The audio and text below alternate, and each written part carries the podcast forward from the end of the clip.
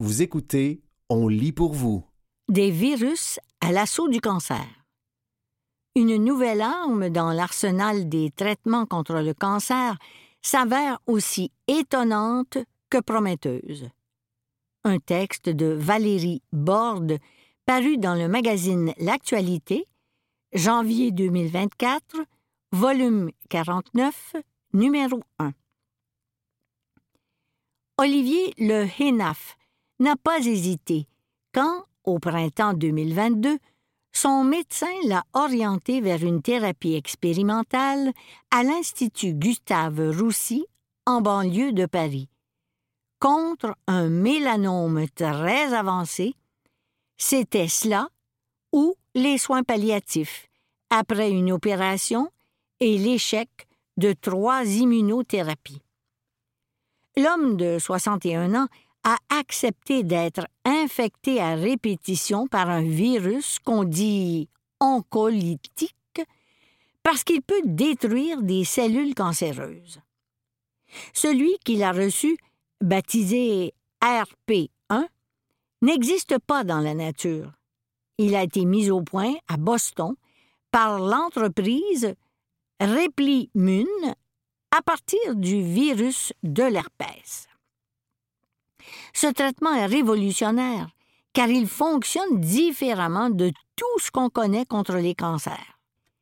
Explique la docteure Judith Michel, oncologue à l'Institut Gustave Roussy, qui s'apprête à essayer sur 38 femmes souffrant d'un cancer du col de l'utérus métastasé qui n'ont plus d'autres options. À la base, les virus sont des agents infectieux qui doivent entrer dans les cellules d'un hôte et en détourner la machinerie moléculaire pour pouvoir s'y multiplier. Le virus RP1 est injecté dans un ganglion ou une métastase et, si tout se passe comme prévu, il pénètre dans les cellules cancéreuses. Sous son influence, celles-ci produisent une substance, un antigène, qui permet au système immunitaire de mieux les repérer. Alertés par cet antigène, les globules blancs sécrètent des anticorps contre les cellules cancéreuses, ce qui les empêche de se multiplier. Après quelques jours, le virus fait aussi exploser les cellules infectées. Il transforme le ganglion ou la métastase en un autovaccin contre le cancer produit dans le corps du patient, explique Judith Michels. Pendant cinq mois, Olivier Le Hénaf a reçu une injection de virus toutes les deux semaines dans un ganglion situé dans le ventre. La procédure dure une heure et ça fait mal, raconte-t-il.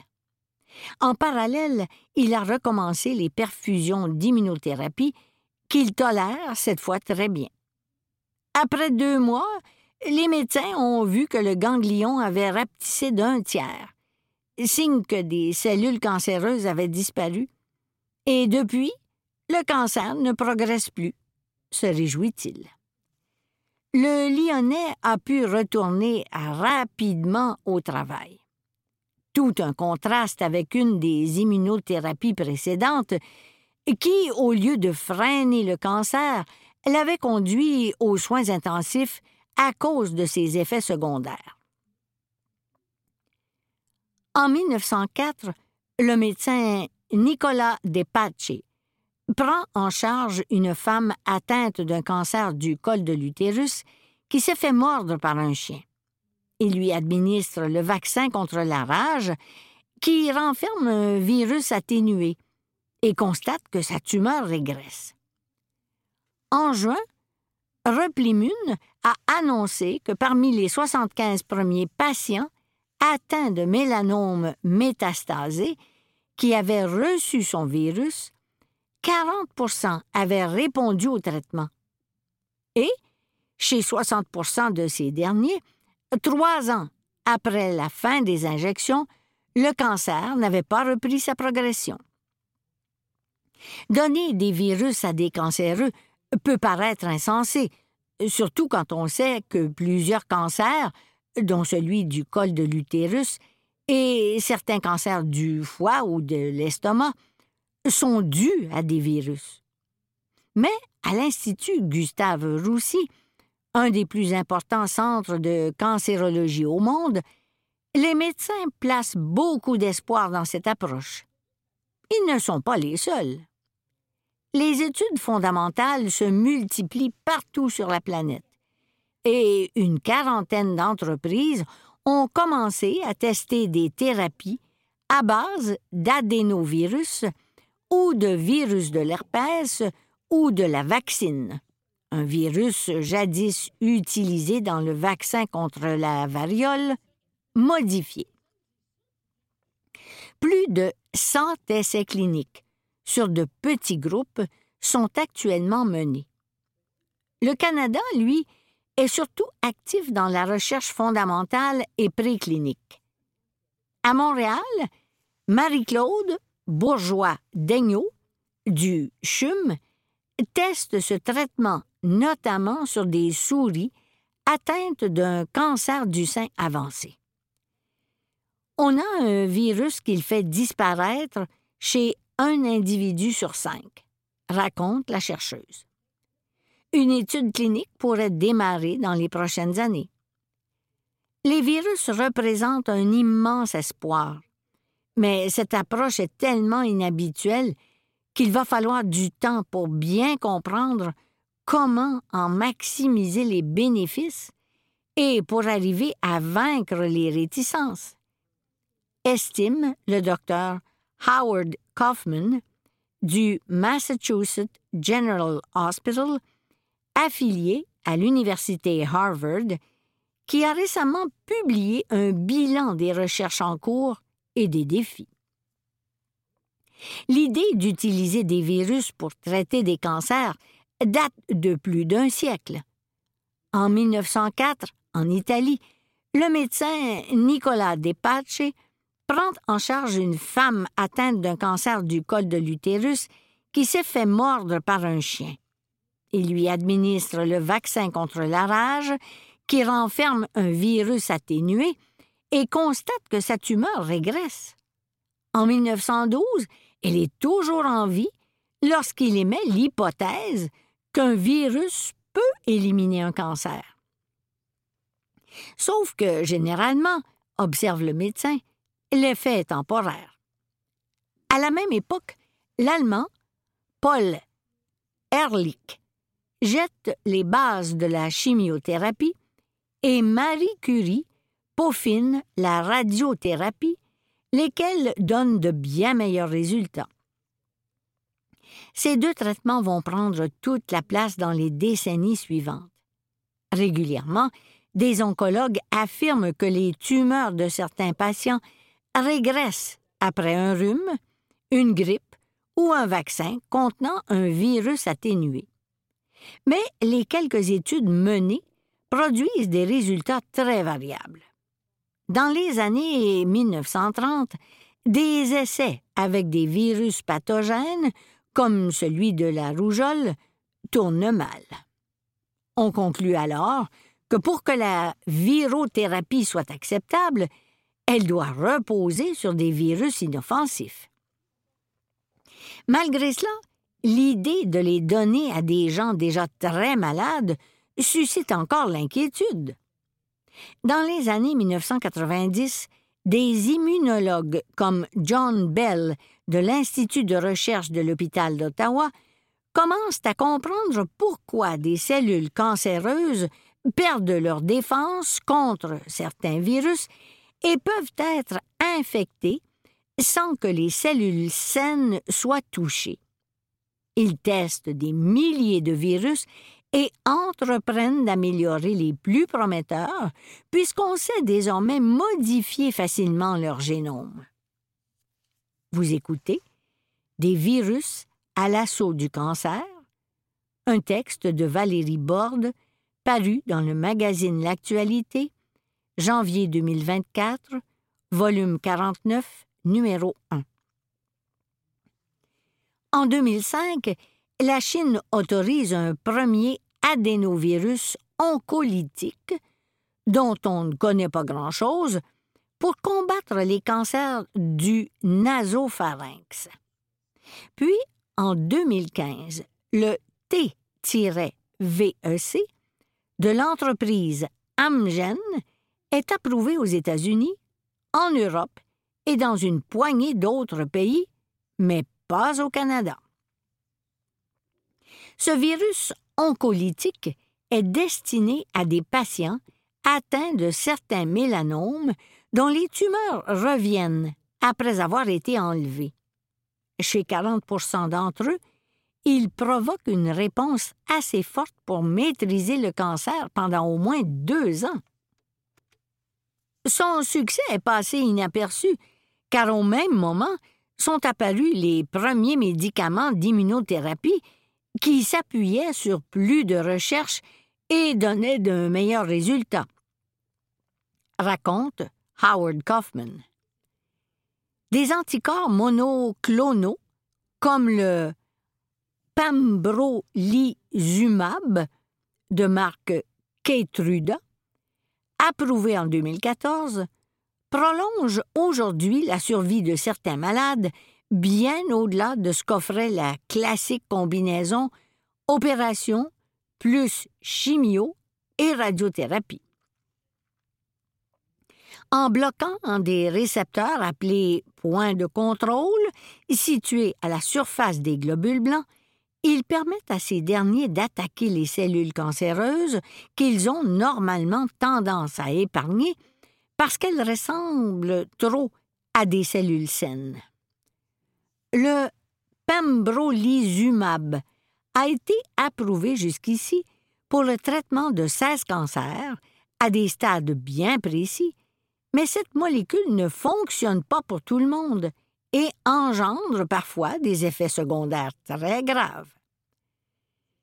En 2017, un premier médicament de thérapie cellulaire, le Kimria, a été autorisé contre des cancers du sang. Cette technique consiste à prélever des globules blancs sur les malades et à les modifier génétiquement avant de les leur réinjecter. La création de vaccins thérapeutiques personnalisés contre des cancers a aussi le vent en poupe.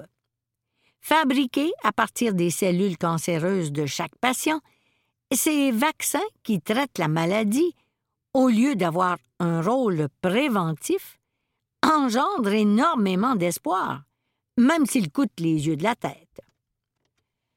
On constate cependant que les virus oncolytiques peuvent agir en synergie avec tous ces traitements pour augmenter leur efficacité, puisqu'ils rendent les cellules cancéreuses plus repérables, dit la docteure Judith Michel. Dans son laboratoire à Montréal, Marie-Claude Bourgeois-Daigneault a réussi à éliminer des cancers du sein avancés chez 8 souris sur 10 en couplant son virus à un inhibiteur du point de contrôle, ce qui représente un bien meilleur résultat que ce qu'arrivent à faire les deux séparément. La chercheuse le teste maintenant comme adjuvant dans un vaccin thérapeutique personnalisé. Ces recherches visent aussi à trouver comment le fait de modifier des virus et de les combiner entre eux ou avec d'autres traitements prolonge l'immunité contre le cancer. On comprend mieux les mécanismes moléculaires à l'œuvre, ce qui va nous guider concernant la stratégie à déployer, croit la chercheuse. Les virus présentent l'immense avantage d'être bien moins risqués que les autres immunothérapies qui engendrent parfois des réactions graves. En 2021, le Japon a autorisé son premier virus oncolytique, le Tesserpaturev, contre des stades avancés du glioblastome, un cancer du cerveau. Fin 2022, la Food and Drug Administration, FDA américaine, a de son côté accepté l'adstiladrine, un adénovirus modifié qui constitue la première thérapie génique virale contre un cancer. Le médicament vise certaines tumeurs superficielles de la vessie qui résistent aux autres traitements. À ce stade, la seule autre option consiste à retirer complètement cet organe par une opération invasive et délicate. La distiladrine n'a pas d'effet oncolytique, mais il transporte un gène humain qui fait sécréter des interférons aux cellules proches de la tumeur pour détruire celle-ci, explique Howard Kaufman. Ces deux virus ont été testés seulement sur quelques dizaines de personnes et ne marchent pas à tous les coups. Mais chez 46% des patients soignés avec l'adistiladrine, le cancer a arrêté de progresser durant au moins un an après le traitement. Le virus fait aussi bien que l'intervention chirurgicale avec des effets secondaires légers, bénins et de courte durée. Pour l'instant, les virus présentent l'immense avantage d'être bien moins risqués que les autres immunothérapies qui engendrent parfois des réactions graves. Le TVEC a été utilisé sur des centaines de personnes, avec pour seul effet secondaire un syndrome grippal pendant 24 à 48 heures après les injections. Par contre, on ne sait pas encore pourquoi il fonctionne chez certaines et pas d'autres, souligne Howard Kaufman, qui est persuadé que les nouvelles générations de virus oncolytiques pourraient servir beaucoup plus tôt dans le traitement de certains cancers. Des études montrent qu'il pourrait même être efficace comme néoadjuvant, c'est-à-dire avant qu'on opère les patients, précise l'oncologue Judith Michel. Pour John Bell, tout le défi réside dans la façon d'augmenter la puissance de frappe des virus oncolytiques sans qu'ils soient détruits par le système immunitaire des malades avant d'avoir eu le temps d'agir. De cette manière, on pourrait les donner sans avoir à les injecter directement dans les cellules tumorales une nouvelle arme simple et rapide dans la lutte contre le cancer. Sa plus récente idée, publiée dans la revue Nature le printemps dernier, consiste à fixer sur le virus une sorte d'interrupteur moléculaire sous la forme d'un médicament courant qu'on peut activer ou bloquer sur commande. Dans les essais in vitro, et sur des souris, de multiples thérapies virales fonctionnent très bien et les essais cliniques en cours sont très encourageants, estime le spécialiste. La crainte qu'inspirent encore les virus aux grandes sociétés pharmaceutiques et aux investisseurs est désormais le principal frein à leur développement, selon John Bell. Mais le vent commence à tourner. C'était des virus à l'assaut du cancer. Une nouvelle arme dans l'arsenal des traitements contre le cancer s'avère aussi étonnante que prometteuse. Un texte de Valérie Borde, paru dans le magazine L'Actualité, janvier 2024, volume 49, numéro 1.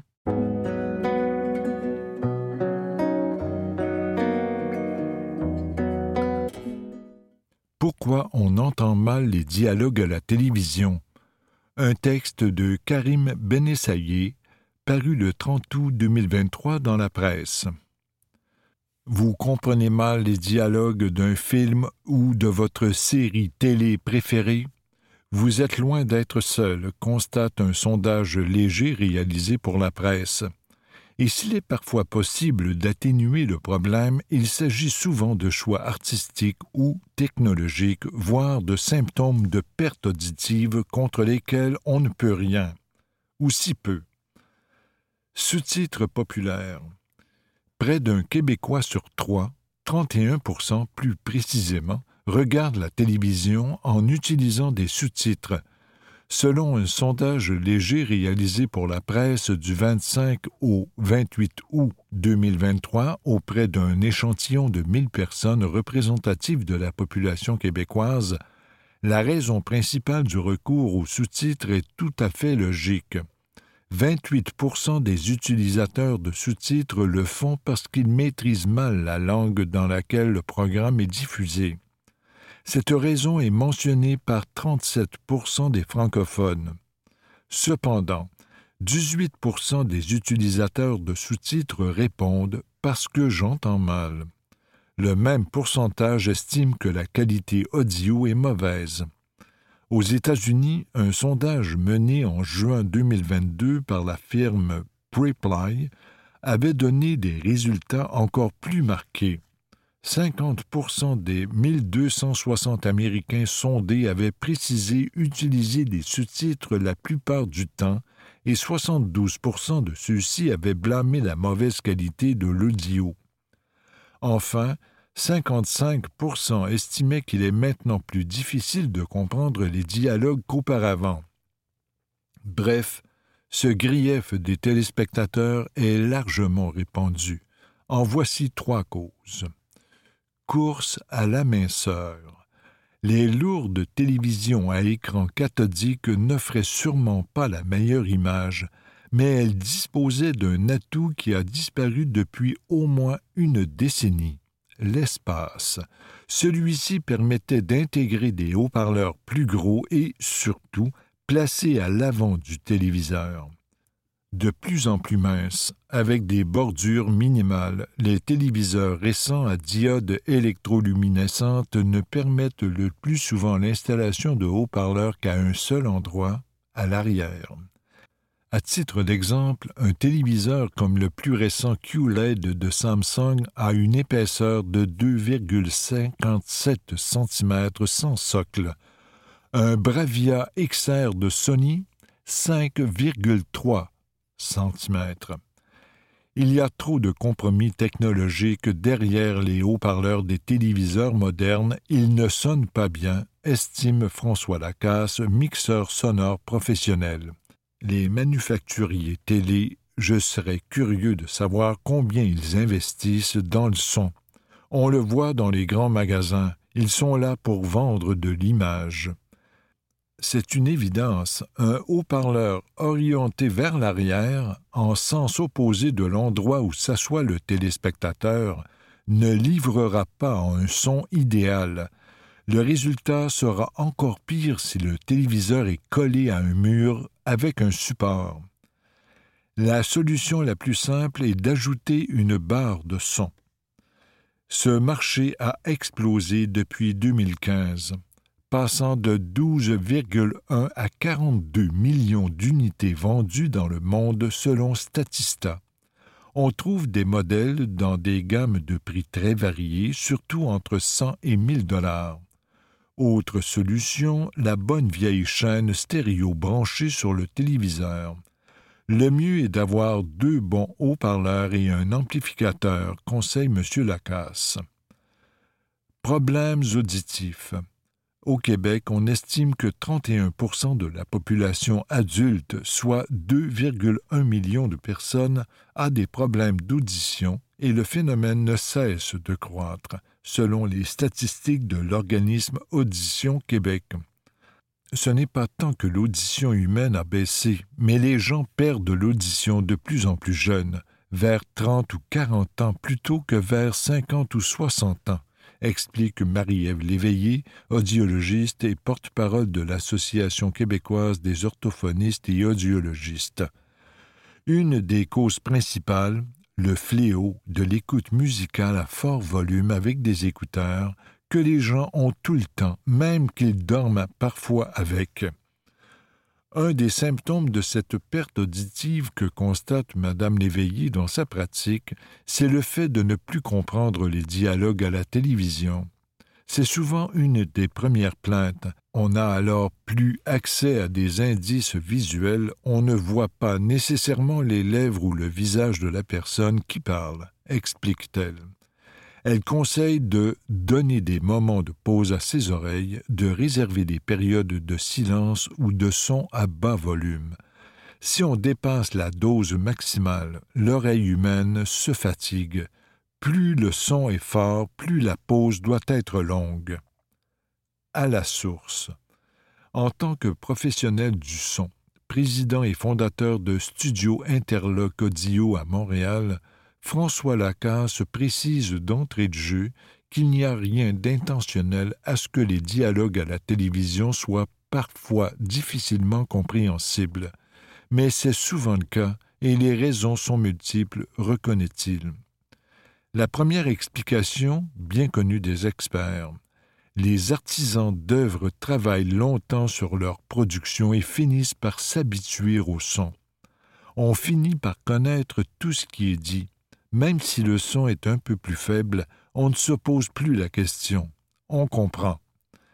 Les dialogues difficiles à comprendre peuvent relever d'un choix artistique, avec des acteurs qui marmonnent ou un réalisateur qui veut désorienter le spectateur. Le marmonnage, c'est ça qui est à la mode. Christopher Nolan, dans l'industrie, est connu pour enterrer ses dialogues. Il aime laisser un certain mystère. Il y a également tout un défi technique à mixer le son d'une œuvre qui sera entendue aussi bien dans une salle de cinéma dernier cri que sur un téléphone cellulaire, en passant par un téléviseur, avec ou sans haut-parleur d'appoint, et un ordinateur portable. C'est ici que les plateformes de diffusion en continu comme Netflix et Disney ⁇ ont changé la donne. Pour la plupart des films, on va faire un mix cinéma et un autre pour la télé. Une plateforme comme Netflix ne va faire qu'un seul mix. Ils ont pris l'habitude de mixer tous les shows comme si on avait tous des cinémas maison avec beaucoup de dynamique et l'évolution des standards sonores où on utilise de plus en plus la compression pour réduire les débits de données affecte la qualité du résultat. Dès qu'on parle de sans fil, on parle de compression de données. Ça ne peut pas être meilleur que filaire. L'information est compressée et décompressée. Il y a un coût. C'était Pourquoi on entend mal les dialogues à la télévision un texte de Karim Benessaye, paru le 30 août 2023 dans la presse.